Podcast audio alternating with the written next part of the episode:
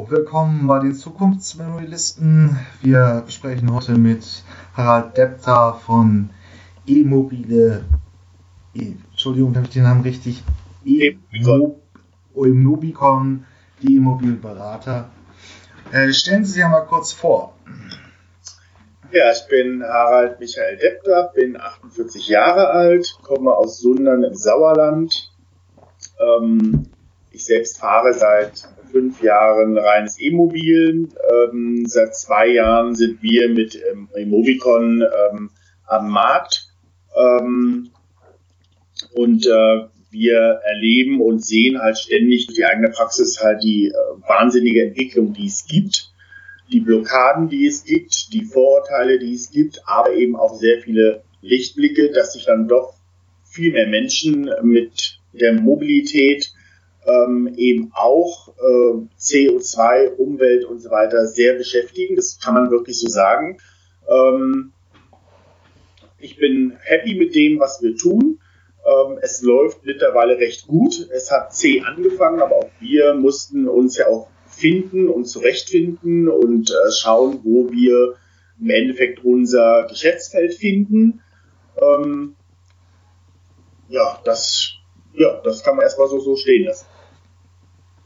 Und ähm, wo, wo ist jetzt Ihr Geschäftsfeld in der äh, großen breiten Welt der Elektromobilität? Also wir sind im, im Großen und Ganzen sind wir Dienstleister.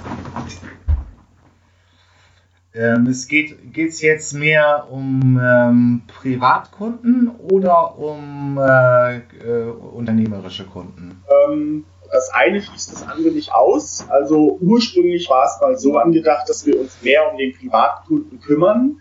Ja. Der ist aber im Wesentlichen sehr schwierig, ähm, so dass dann irgendwann früher oder später kam der Gewerbekunde dazu und heute ist es die Mischung und sogar deswegen, weil wir als mittlerweile Dienstleister für einige äh, große Unternehmen tätig sind, wo wir dann sozusagen auch den Endkunden im Endeffekt ähm, als unseren Kunden dann praktisch äh, bekommen ähm, der reine Endkunde ähm, hat im Prinzip Standardfragen und ähm, ist manchmal mehr informiert, allerdings dann sehr oft sehr falsch, sehr falschen Vorstellungen auch.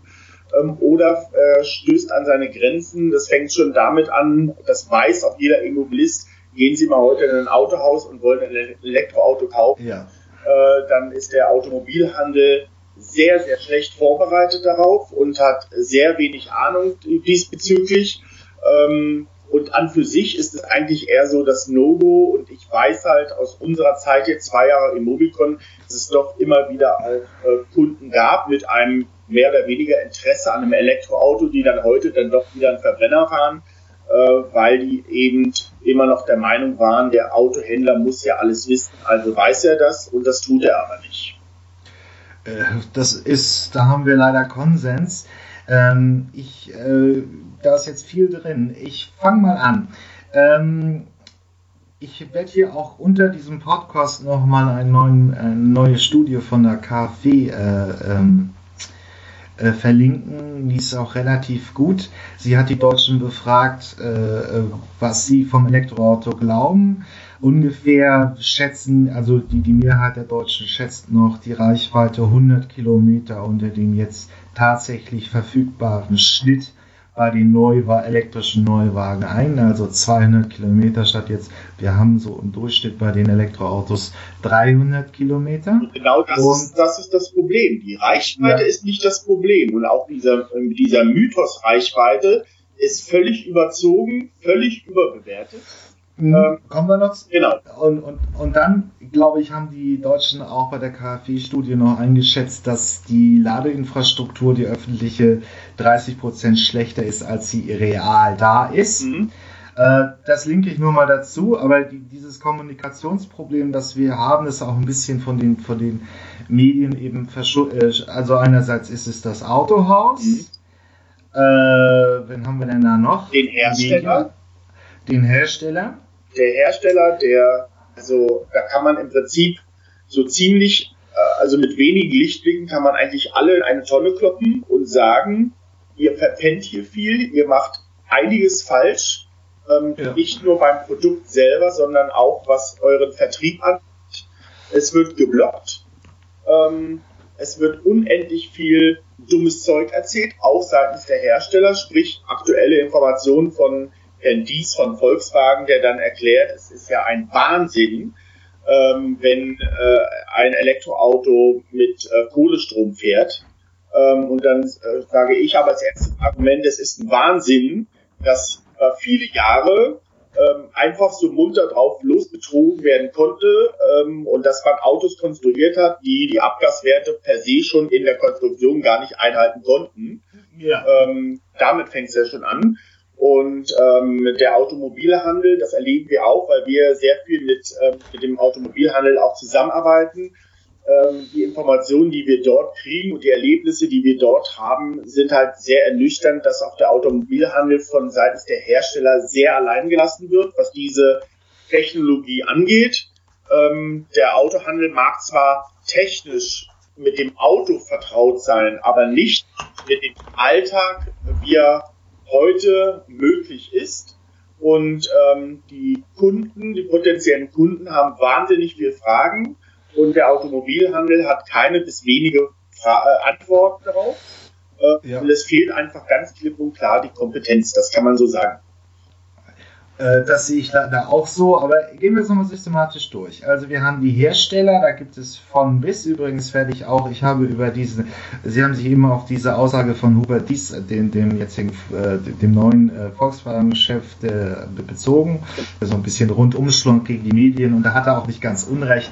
Aber das ist jetzt nur ein Punkt, ähm, das werde ich hier auch nochmal verlinken. Wir haben einerseits dieses, äh, ähm, na, die Hersteller, äh, die Medien und das, den Autohaus in der letzten Meile des Vertriebes. Genau. Äh, ähm, gut. Die, die im Prinzip so ein bisschen für die Gemengelage, dass der Durchschnittskunde sich noch schwer tut, mit dem, mit dem Fahrzeug, äh, mit dem Kauf. Man sieht ja auch, dass heute, äh, das, nur um das zu stützen, man sieht ja auch, dass zum Beispiel die Post als hochprofessioneller DAX-Konzern mhm. sich schon an den Scooter rantraut. Aber äh, auch ich treffe eben auf viel äh, Unkenntnis bei, bei auch vermögenden Leuten. Ähm, wir, wir, gehen das gleich nochmal durch. Übrigens auch nochmal ein Argument am Rande, auch das Elektrohandwerk tut sich ein bisschen schwer ja. mit der Installation ja. von, genau, von Elektrohandwerk. Ich kenne selber Fälle, wo Tesla-Kunden, die 200.000 Euro für ihr Auto kaufen, wirklich äh, fünf, sechs Elektrohandwerker angefragt haben wegen dieser Installation. Mhm. Es ist technisch eine Elektroinstallation im Haus, aber irgendwie kriegen sie es nicht hin. Ich gucke das ja auch irgendwie so ein bisschen mehr aus, aus einer ja, Medienperspektive. Bei der, bei der Installation, das ist ja auch eines unserer Kerngeschäfte, die Ladeinfrastruktur, also sowohl privat für, eine, für einen äh, Kunden in der Garage, im Carport zum Beispiel, aber eben auch öffentlich. Ähm, das Problem, was wir dort halt haben, ist ähm, die Unkenntnis auf der einen Seite, auf der anderen Seite aber auch wahnsinnig schlechte Rahmenbedingungen. Das heißt, wir haben ein so gestückeltes System, selbst innerhalb hier in Nordrhein-Westfalen, ähm, das äh, also wir machen fast alles mit, äh, mit Förderung, die aktuell gegeben ist. Das ja. äh, unser ganz großes Steckenpferd. Ähm, und da erleben wir zum Beispiel auch, dass wir sogar an unsere Grenzen äh, kommen, wenn wir zum Beispiel einen Netzbetreiber informieren müssen oder wir brauchen einen komplett neuen Netzanschluss für einen äh, Gewerbekunden für eins bis drei bis fünf bis sieben Ladestationen. Ähm, äh, das fängt schon damit an.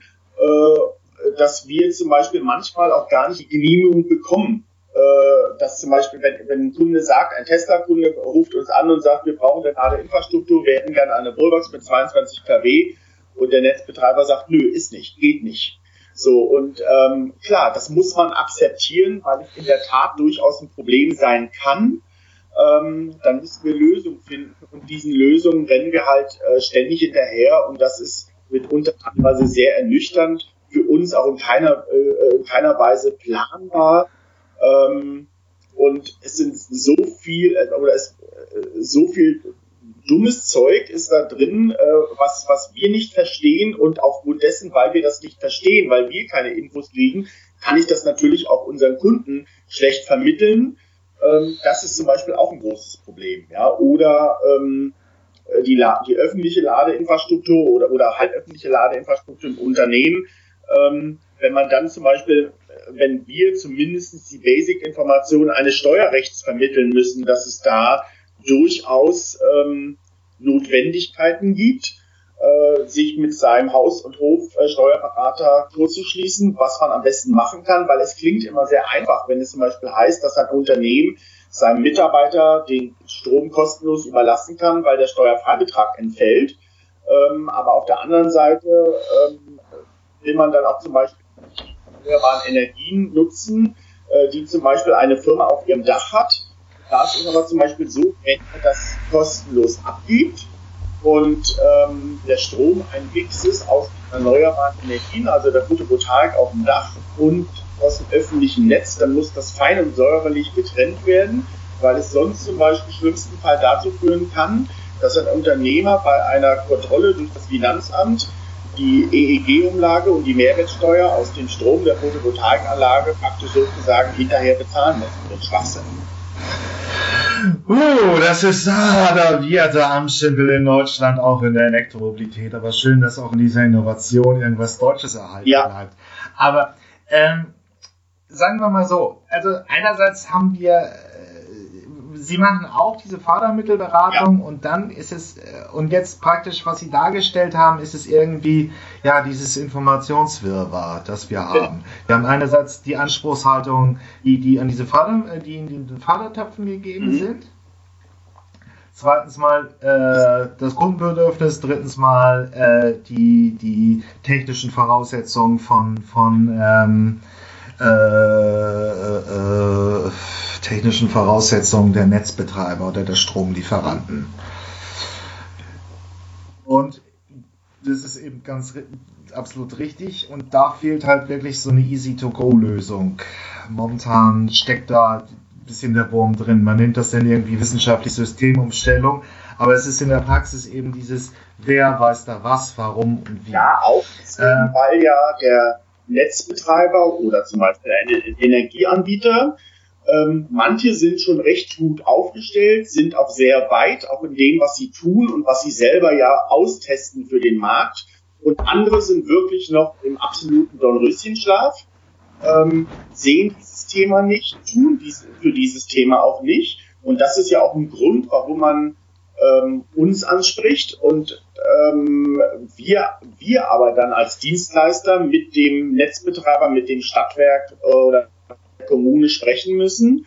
Ähm, man hat selten vernünftige, kompetente Ansprechpartner, die ein bisschen zumindest eine Ahnung haben. Das heißt, wir haben dann eigentlich dann immer gleich zwei Baustellen. Auf der einen Seite den Kunden, der von uns äh, eine, eine Endlösung erwartet und auf der anderen Seite dann sozusagen die, die wir aber mit ins Boot holen müssen, ähm, um das Ganze sozusagen stemmen zu können. Und das ist mitunter teilweise ein wahnsinniger, ähm, enormer, für uns auch sehr ähm, administrativer Aufwand, ähm, bis wir sozusagen ein Projekt ähm, abschließen können oder überhaupt erstmal beginnen können.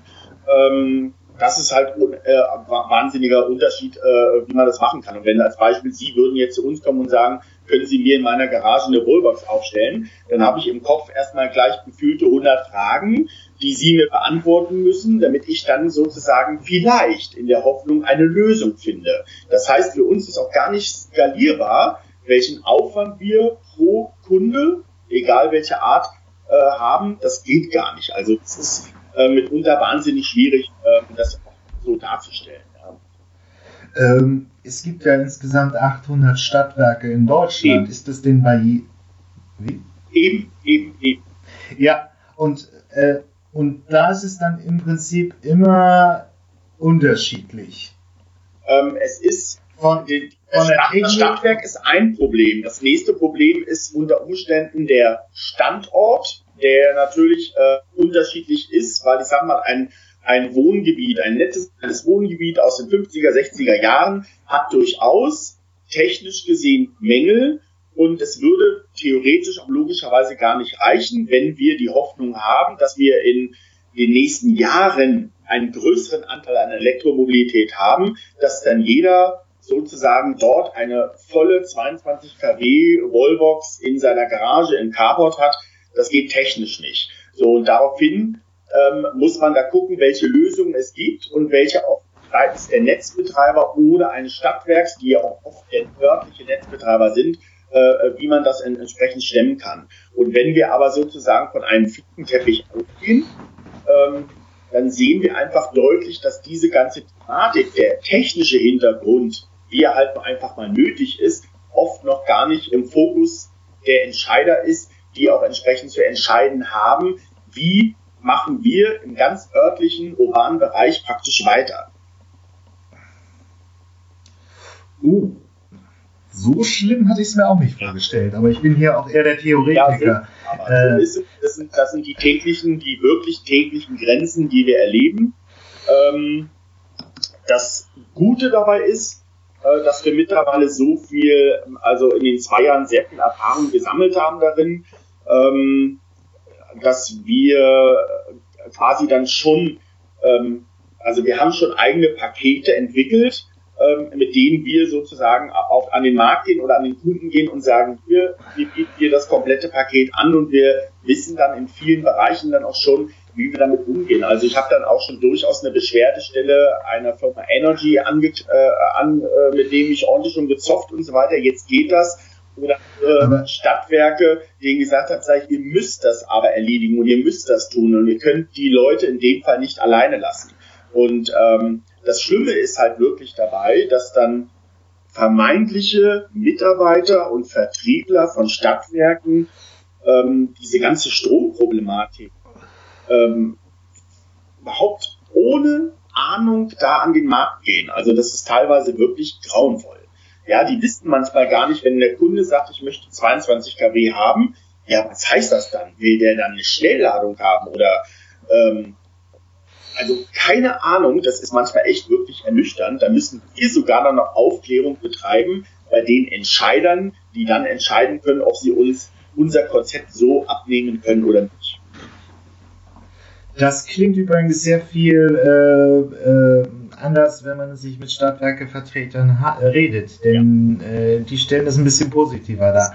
Aber gibt, muss ich sagen, es gibt wirklich Lichtblicke und es gibt wirklich Stadtwerke, die sind sehr weit auch was zu tun und haben wirklich ihre Fachleute und ich sage Ihnen auch, auch wir haben schon von denen gelernt. Und ähm, das war aber in der überwiegenden Masse ist das sehr ernüchternd.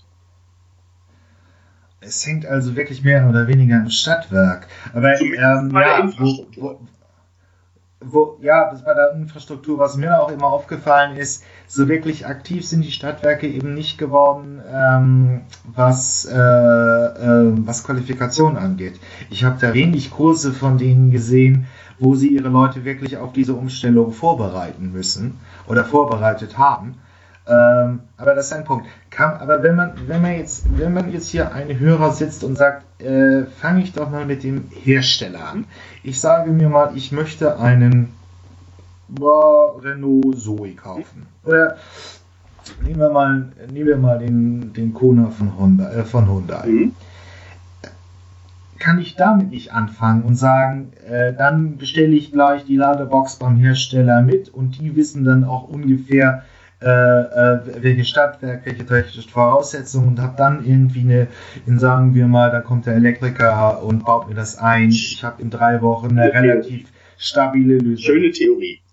Also, ähm, theoretisch ist alles möglich. Durchaus haben Hersteller daran gedacht, ähm, sozusagen mehr oder weniger auch die Ladeinfrastruktur mit anzubieten. Aber ähm, der Händler hat per se in der Regel gar kein Interesse daran. Das ist unsere Erfahrung. Also wir arbeiten, wie gesagt, auch mit dem Fahrzeughandel zusammen. Eine unserer Kompetenzen ist zum Beispiel auch Schulung des Automobilhandels und ähm, in Gesprächen, in Vorgesprächen, auch mit Verkäufern erleben wir halt einfach, da die ja keine Ahnung haben im Vorfeld, ähm, macht es für die auch keinen Sinn. Die erkennen jetzt, mit den vergleichbar wenigen Fahrzeugen, die am Markt ist und die, die auch selber verkaufen, zum Beispiel Hyundai, äh, dass der Aufwand, den ich für einen Kunden habe, durchaus erheblich größer ist. Nicht, weil das Fahrzeug erklärungsbedürftiger ist, sondern der Alltag damit. Der Kunde, der so ein Auto haben will, ist entweder A, recht gut vorinformiert, hat aber abschließende Fragen, die vielleicht wesentlich mehr Kompetenz brauchen. Oder er das kann man hin, aber der erwartet dann vom Automobilhandel, dass er den, dass der Kunde angenommen wird, dass er ihm alles zeigt und weiter. Da der aber der Autohändler in der Regel außer vom Auto von der Materie keine Ahnung hat, lässt man das auch schon. Die Händler haben in der Regel keinen Klicker, der sich zu Hause das anguckt, weil er gar nicht wüsste, was er sich angucken soll, wenn er vom Autohändler nicht gesagt kriegt, ähm, brauche einen Anschluss als Beispiel 11 kW, damit das Fahrzeug entsprechend erladen kann. Ähm, das heißt, da beißt die Katze den, den Schwanz und, und, oder die, die Maus in den, Schwanz und weiter. Also das funktioniert so nicht. Wird wirklich auch vom Automobilhandel gesagt, ähm, wir möchten das auch gar nicht, sondern ähm, wir gehen davon aus, dass der Kunde, der bei uns ein Fahrzeug kauft, entsprechend vorinformiert ist und dann extern woanders, zum Beispiel beim Haus- und Hofelektriker, sich dann ähm, eine solche Wallbox zum Beispiel anschließen lässt. So, und äh, die Elektriker haben in der Regel keine Ahnung, der Automobilhandel hat keine Ahnung und der Kunde wird im Wesentlichen, das passiert wirklich häufig, ähm, damit alleingelassen. So, und dann kommen zum Beispiel wir. So, und dann ähm, hören wir das vom Handel. Es ist ja alles Käse. Dann hören wir von Kunden und Unternehmen, das ist alles Käse. Und dann müssen wir praktisch mehr oder weniger beide zusammenbringen. Die einen Seite und den Kunden oder Interessenten auf der anderen Seite. Und ähm, so ist zum Beispiel dann auch entstanden, jetzt in mehrfacher Form, dass wir für verschiedene Händler sind wir Dienstleister geworden. Das heißt, entweder haben wir einen Kunden oder eine Anfrage eines möglichen Kunden, der zum Beispiel sagt, Fahrzeug X oder welches empfehlen Sie uns? Und wir haben den passenden Händler.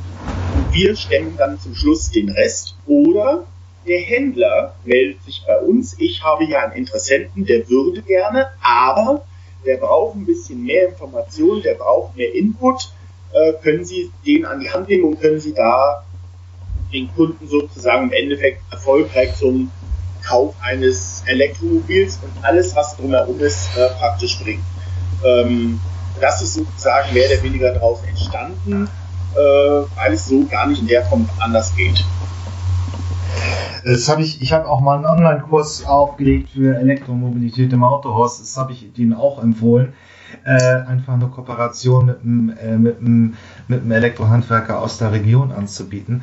Aber ich habe das in, der, äh, in den drei Jahren, in denen ich mich mit den Medien damit beschäftige, eben auch noch nie gesehen, dass es irgendwie wirklich eine Lösung gibt, dass man einfach beim VW-Händler XY angeht und sagt, wir haben die Kooperation mit dem Elektrohandwerker und der löst das Problem ja. eben komplett. Also wir sind das im Moment. Also wir machen also ja. wir haben das aktuell, haben wir das mit äh, sieben teilweise recht großen Fahrzeughändlern und Autohäusern, wo wir sozusagen quasi für das Autohaus Dienstleister sind. Also man muss sich das so vorstellen, sie wären, sie würden dort zu dem Händler gehen. Ähm, Sie haben Interesse an dem Fahrzeug, natürlich kriegen Sie das zur Probefahrt, man erklärt Ihnen auch das Fahrzeug und so weiter. Und was über das Fahrzeug hinausgeht, ab einer, ab einer bestimmten, ab einem bestimmten Moment, sage ich mal so, kommt der Händler dann und sagt, ja, ähm, ich würde gerne unseren speziellen Dienstleister, der da kompetent ist und der Ahnung hat, an Sie verweisen, äh, würde einen Kontakt herstellen. Der würde sich für diese speziellen Einzelfälle, weil wir sprechen hier von Einzelfällen, ähm, würde der sich sozusagen quasi kümmern. Wenn der Interessent, der Kunde damit einverstanden ist, kriegen wir die Informationen, dann setzen wir uns mit dem Kunden auseinander, äh, wir besprechen uns, ähm, er haben will. Wir sagen ihm, das ist gut, das ist nicht gut. Wir haben eine Möglichkeit, in eine bestimmte Richtung zu sehen, äh, gehen. Äh, der will vielleicht eine Ladeinfrastruktur. Gleichzeitig oft ergibt sich auch äh, erneuerbare Energie in Form von Photovoltaikanlage, die entweder vorhanden ist oder halt entsprechend auch von uns angeboten werden soll, kann man das zusammen verbinden. Natürlich will man auch äh, wissen, wie sind die Erfahrungen im Alltag, auf was muss ich achten, ähm, man braucht Tipps, man braucht Hilfestellung, ähm, man muss den Kunden auch eine gewisse Sicherheit vermitteln. Und das kann durchaus ein ziemlicher Aufwand sein, die der Fahrzeughandel oft gar nicht eingehen will. Ja, sie denken einfach noch in der, in der, in der kommerziellen ja. Logik des Verbrenners. Einfach verkaufen, genau. hinstellen, genau. Äh, kommt alle zwei Jahre zur Wartung, zahlt 500 Euro oder 700 und dann ist es vorbei. Aber eben diese Dienstleistung, die ums Elektroauto herumgeht, äh, ist, äh, ist eben noch nicht mitgedacht. Völlig ähm, unterschätzt vor allen Dingen, weil ähm, ich bin einfach fest davon überzeugt, auch in den Erfahrungen, die wir gemacht haben, weil ich kann Ihnen zum Beispiel sagen, wir haben bis dieses Jahr im frühen Sommer haben wir 101 Fahrzeughändler ganz zivil, so wie ich jetzt zum Beispiel hier bin, ähm, aufgesucht, äh, sind zu verschiedenen Händlern ganz spontan ohne Plan gegangen und haben gesagt, wir hätten gerne ein Elektroauto. Und diese Ergebnisse, die wir erfahren haben, kann ich Ihnen sagen, von 101 Händler war ein einziger Händler dabei, äh, der uns halbwegs überzeugt hat, wo wir sagen könnten, ja, den kann man auf die Menschen loslassen, weil die hatten zumindestens die Basic-Informationen, die ein Kunde einfach braucht, die man ihm auch mitgeben muss. Und die anderen Händler, ich sage Ihnen, dass das war ein Desaster. Da gab es dann Aussagen, vergessen Sie Elektroauto, das wird nichts. Vergessen Sie Elektroautos, wenn jeder Elektroauto fährt, äh, gehen irgendwann abends die Lichter aus, weil jeder ja abends laden muss. Ähm, ja, solche Ausgaben, äh, Aussagen gab es ja. Oder wir haben gerade eine tolle Aktion mit dem Diesel, nehmen Sie den und Fahrverbote wird es nie geben. Ähm, also das war wirklich ja. sehr ernüchternd, sehr ernüchternd. Und das war ja. schockierend auch, muss ich sagen, weil ich, ich wusste halt, dass es da natürlich noch Mängel gibt, aber dass die so gravierend sind, das war für mich wirklich sehr schockierend, ja. Vor allem muss man da auch immer den Bogen zum Herstellern machen. Sie müssen sich ja über, äh, man muss ja überlegen, 2020, das sind jetzt noch ein Jahr und drei Monate, will Volkswagen seine Modelloffensive loslegen und in fünf Jahren kommen 25 äh, elektrische Modelle. Aber wenn Sie die nicht über die letzte Meile des Verkaufs bringen, dann stehen irgendwann sehr, sehr viele Elektroautos die, und äh, äh, ähm, äh, auf Halde rum, die sie nicht verkaufen können. Das ist auch nicht sehr klug. Ähm, weil man muss sagen, man kann, man kann. Ja, und dazu kommt auch der Flottenverbrauch, weil die Hersteller natürlich auch in diesem Fall das völlig vernachlässigen. Ähm, und da wird so ein Druck kommen, auch seitens der EU, der Bundesregierung und so weiter. Ja, ist ja schon da. Eben. Und, ist ja genau, schon, also, da, genau. Und ähm, äh, nur eben, das nützt alles wirklich wenig, wenn man es einfach nicht wirklich, äh, äh, wenn, wenn die Unterschrift nicht unter den Kaufvertrag Also ich kann, Ihnen, ich kann Ihnen sagen, mit den Händlern, mit denen wir gesprochen haben, ähm, auch in zahlreichen Schulungen, die wir gemacht haben bislang, ähm, ich habe zum Beispiel, kann ich Ihnen sagen, also ich werde jetzt keine Marke nennen, ich habe zum Beispiel eine Online-Schulung gesehen eines Herstellers an die Händler, wo ich gesagt habe, wie soll aus dieser Online-Schulung dem Händler eine Kompetenz erwachsen, ähm, dass er damit sozusagen am Markt auch erfolgreich arbeiten kann. Es gibt ja ähm, andere Möglichkeiten. So, und dann kam halt wie bei uns das erste Mal rein zufällig äh, die Anfrage, können Sie uns auch schulen? Und dann haben wir uns natürlich Gedanken gemacht und ähm, haben vier Händler einfach mal so für lau auch getestet. Können wir das so bringen und so weiter und so fort? Und das war gut. Was aber noch gefehlt hat, was wir am Anfang ja auch schon gesagt haben, war, wir sind ja in einer wirklich wahnsinnigen Entwicklung. Also wenn man natürlich, so wie wir jetzt äh, da drin steckt, da erlebt man das, man sieht das, wir lesen das ständig, wir sind praktisch ständig damit konfrontiert, wir sehen den Ausbau der Infrastruktur, wir sehen, dass mehr Fahrzeuge kommen, wir sehen ein größeres Interesse. Aber ähm, äh, die Entwicklung ähm, ist halt so, dass, dass das, was wir heute besprechen, schon spätestens in sechs, acht Wochen eigentlich schon in vielen Teilen alter Tobak ist. Ja. Auf, auf, vor allen Dingen auf der technischen Ebene, auf der Machbarkeitsebene. So, und dann haben wir uns zum Beispiel überlegt, das war mein persönliches Baby, ähm, wie können wir die Händler sozusagen da in der ganzen Sache mitnehmen, auch in dieser Entwicklung mitnehmen. Und dann haben wir ein Online-Handbuch entwickelt, äh, was wir den Händlern bei einer Schulung mitgeben. Das heißt, den, äh, jeder weiß bei einer Schulung, die er gemacht hat, einen Workshop, einen Teil behalte ich im Kopf und einen anderen Teil habe ich eigentlich schon vergessen, wenn die Schulung beendet ist. So, und äh, unser Ansatz war halt, okay, wir spiegeln praktisch die Schulung in Form dieses Handbuchs und halten es immer aktuell. Mit Informationen, mit Abenden, mit Links, mit Förderungen, ähm, mit steuerrechtlichen Sachen und so weiter. Das war so unser Ansatz. das kriegen die Händler halt mit an die Hand. Ähm, und das funktioniert und das läuft. Und ähm, wir haben heute noch Händler, die wir vor anderthalb Jahren geschult haben, die heute noch im Boot sind und mit denen das ist genau das, was ich eigentlich von meinem Hersteller erwartet habe, äh, wo aber nichts kommt. Und ähm, das, das, das geht dann auch gut. Ja? Trauen sich natürlich auch mehr. Die trauen sich auch, sich zu entwickeln und die trauen sich auch natürlich auch entsprechend größere Risiken einzugehen. Also es, wir wissen das alle, wie es aktuell ist. Äh, wenn, wenn, wenn Sie heute sagen würden, ich will heute ein Fahrzeug von der Marke X haben, in aller Regel haben Sie eine Wartezeit, die ist ähm, nicht akzeptabel. So, also Händler ja unter Umständen vielleicht die Möglichkeit zu sagen, okay, ich presche vor und ich stelle mir und stelle mir einige von diesen Elektrofahrzeugen vor. Das machen aber viele nicht, weil die sagen, ich weiß ja gar nicht, was passiert. Äh, ja, gut, ist richtig, aber man muss sagen, man wartet heute auch auf einen 5er äh, BMW ähnlich lange wie, ja. wie auf ein, äh, ein, Elektroauto. Aber es ist, ist richtig, äh, den Punkt zu machen. Ähm, äh, und von meinem Gefühl muss ich das auch wieder bestätigen. Äh, die, die, die, die, die Händlerorganisationen machen zu ja. wenig. Äh, die Autohändler sind einfach schlecht vorbereitet und ähm, auch das ist irgendwo, man muss sie da abholen, wo sie, äh, wo sie Geld verdienen können und das tun sie mit dem Elektroauto einfach weniger, weil da einfach keiner den Vertrieb irgendwie so umstellt und transformiert, dass es eben auch lohnt, sich Elektroautos zu verkaufen. Zweiter Punkt, wo Sie jetzt vielleicht nicht so tief drin sind, ich habe auch im, im, Elektrohandwerk noch nichts gesehen. Da gibt es Stellungnahme vom Verbandssprecher, aber sonst passiert da in der Fläche relativ wenig. Bis auf die Tatsache, dass halt, aber es ist auch eine kleinere Gruppe, die, die, die äh, äh, na, das Aufstellen eben von Ladesäulen beim, bei Stadtwerken und das ist ja dann auch in, in, in, der Schweiz oder Österreich anders organisiert. Da passiert jetzt schon was, aber es ist immer noch relativ mau. Äh, äh das ist wirklich an der letzten Mal geklemmt und man kann jetzt eben auch, wenn man, wenn man nochmal zu den Herstellern zurückkommt, sagen, ja, man kann viel schimpfen, aber es kommen ja immer mehr Fahrzeuge. Die ersten Fahrzeuge bei asiatischen Herstellern, ich nenne da auch keine Namen, rechnen sich jetzt auch im Total Cost of Ownership Vergleich schon nach ein paar Jahren. Man zahlt am Anfang noch mehr, aber äh, die geringeren Betriebskosten machen das nach zwei, drei Jahren weg und dann hat man einen Plus. Genau.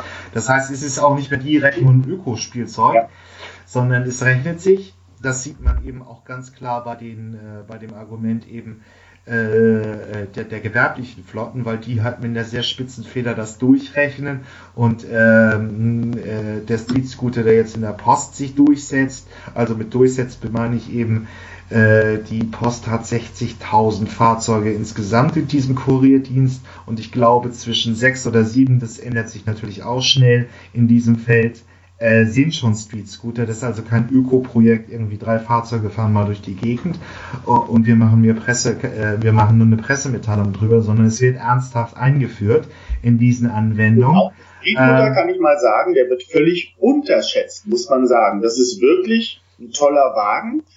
Garantiert nicht für jeden und auch nicht für jede Anwendung. Die Frage ist, ob er das muss und ich sage ganz klar und deutlich nein. Ähm, wir müssen einfach auch lernen, insgesamt, was, was so Streetcooter und überhaupt alle Modelle angeht, dass nicht jedes Fahrzeug, egal welcher Antrieb, muss nicht alles können und muss nicht für alle Kilometer sein und nicht jedes Fahrzeug muss 100 und 1000 und 500 Kilometer Reichweite haben. Das ist völliger Blödsinn, sondern wir müssen einfach anfangen, Mobilität, so wie wir sie kennen heute, müssen wir anders denken. Wir müssen ähm, einfach zum Beispiel in Flotten, in, in, in der Flotte müssen wir einfach sehen, dass ein Handwerker mit 10, 15 Bullis, äh, da ist das wirklich so, da wird der Herr Meier, fährt den Bulli mit dem Kennzeichen 350 und den fährt er so lange, bis entweder der Wagen oppelt ist oder Herr äh, Meier Müller-Schulze tot ist. So, wir müssen also sozusagen den Fahrer und das Fahrzeug einfach trennen. Weil was macht es für einen Sinn, wenn zum Beispiel, wie jetzt in, äh, in der Sache Handwerker, der hat sein Bulli und fährt alles, was er an Arbeit hat, egal wohin, egal welche Strecke und egal welcher Auftrag, fährt er mit diesem Bulli. Warum? So, ähm, damit fängt es im Prinzip schon an. Also diese Trennung von Fahrer und Fahrzeug geht in vielen Fällen, wenn man denn will. Denn ein Unternehmen, egal welcher Größe, plant ja in der Regel auch bestimmte Touren und weiß, was es vorher zu tun hat und macht Termine mit seinen Kunden. Ähm, das ist zum Beispiel auch ein ganz wichtiger Punkt und auch ein gewisser Ansatz. Ja, und ich natürlich gehe ich mit dem Streetcooter nicht auf eine Langstrecke für ähm, ähm, paar hundert Kilometer. Das würde technisch auch gar nicht funktionieren, äh, auch für das Fahrzeug nicht. Ähm, aber da im urbanen Bereich, und wir sprechen ja alle da, wo wir wohnen, in dem urbanen Bereich, da findet das ja statt. Weil ich ja als Privatkunde, ich hole mir ja auch keinen Elektriker aus Dortmund, der 60 Kilometer Anfahrt hat, sondern ich nehme einen Elektriker hier aus meinem Gebiet, der in 10, 15, 20 Kilometer Entfernung für mich da ist. Äh, das ist eben jetzt der Punkt. Und da sind, gehe ich auch wieder d'accord, da sind wir 2018. Die Flottenbetreiber, die jetzt wirklich äh, umfeldnah sind. Gehen wir, versuchen wir es mal systematisch zu suchen. Ambulante Pflegedienste, Kurier- und Expressdienste, äh, das Handwerk in Teilen, in großen Teilen, der Maler, äh, der, der Fliesenleger und ähnliches, äh, die Innenstadtlogistiker, all diese, äh, diese Gruppen können heute schon umsteigen, weil sie im, im sozialen Nahumfeld eben aktiv sind. Also sagen wir in einer Tagesreichweite von 120, 130 Kilometer, das sind äh, äh, um eine Kleinstadt sind das vielleicht fünf Fahrten, die sie brauchen. Und da ist der elektrische Antrieb jetzt schon ausreichend. Da kommen noch bessere technische Konzepte in, in den nächsten Jahren.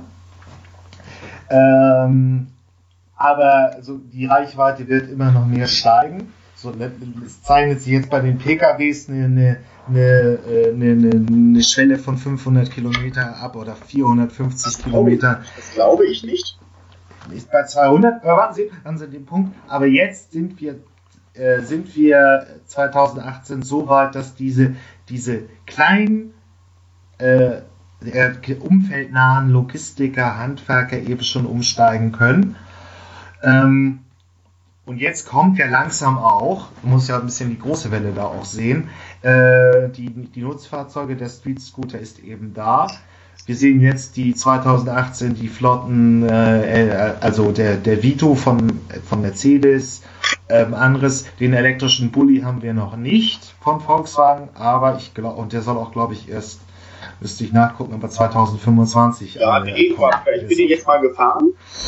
Äh, ja, okay. Ähm, hat mich wahnsinnig enttäuscht, muss ich ganz klar sagen. Hat mich in jeglicher Form enttäuscht. Und wenn ich mir dann angucke, was VW für dieses Modell an Preis auslobt, ähm, dann bin ich echt erschrocken. Ähm, das betrifft dann aber nicht nur VW. Ich sage mal als Beispiel der ähm, Iveco Daily Electric. Wenn mir da ein Angebot gemacht wird für einen Kunden und der soll dann 103.000 Euro für dieses Fahrzeug hinblättern, äh, dann sage ich, ihr habt sie nicht mehr alle. Das muss man einfach so sagen. Das kann man keinem Kunden schönreden und das kann man so in der Form auch nicht verkaufen und auch gar nicht schön heißen. Und ähm, wenn der Kunde dann sagt, ja, wenn ich mir aber dann ein Bulli XY von Marke XY nehme und ich bezahle die Hälfte und noch weniger dafür ähm, und ich habe weniger Probleme und, und so weiter, ähm, dann äh, muss man einfach sagen, das stimmt was nicht. Und ähm, kann ich nicht gutheißen. Ähm, deswegen als Beispiel dann immer den Einzelfall betrachtet, als Beispiel Streetcooter, mag ich, funktioniert, ist, ist ein toller Wagen. Natürlich wird einiges kommen am Markt, ob das von, von Daimler der E-Vito ist und so weiter, da kommt ja einiges, das ist ja alles okay. Ähm, nur aus der jetzigen Situation, teilweise auch der Not und teilweise auch der Panik, die wir sehen, als Beispiel jetzt aktuell das Urteil in Mainz, die müssen jetzt auch Fahrverbote vorbereiten und so weiter. Die Handwerker haben einfach Schiss, das muss man wirklich so sagen aber die haben nicht Schiss vor diesem Fahrverbot, sondern die haben Schiss vor den nicht vorhandenen Rahmenbedingungen und den nicht vorhandenen Fahrzeugen, die man dafür benötigt, um dann wirklich wieder beruhigt schlafen zu können. Das ist einfach der Fakt. Ja, ähm, der, der E-Crafter, nur zu kurzer Erklärung, ist praktisch der dreieinhalb Tonner, der jetzt zum ersten Mal von Volkswagen, das ist jetzt drei, vier Monate her, auf den Markt kommt. Ähm, ist mal die Frage, ob es den auch in der Fläche schon so gibt, also ganz Deutschland. Aber ähm, der ist jetzt elektrifiziert worden, hat der da gerade drüber gesprochen. Ähm, Ja, das ist richtig. Übrigens auch beim Street Scooter müssen wir noch einen Punkt ergänzen, der dann jetzt nicht drin war. Äh, der wird ja jetzt auch ein bisschen von Ford vertrieben. Das heißt, man hat nicht mehr diesen Start-up-Touch vom Street Scooter, sondern es ist jetzt eben äh, beim großen Serienhersteller etabliert und eben. Jo, hier ist das Ende erreicht diese Episode aus der Podcast-Reihe die Zukunftsversion. Hier endet der freie Teil. Weiter geht's auf meinen Webseiten ähm, elektroauto.org slash Zukunftsmobilisten oder ähm, automatisiertes slash Zukunftsmobilisten. Da kann man sich die vollständigen Interviews äh, gegen eine kleine Gebühr anhören. Ich habe auch eine Staffelung drin, also Menschen im AG 1 und 2 Bezug zahlen weniger als auch Studenten und Doktoranden. Schüler sind auch günstiger. Ja, ich freue mich aufs nächste Mal, wenn es wieder hier bei den Zukunftsmobilisten ein neues Interview gibt. Bis dann, tschüss.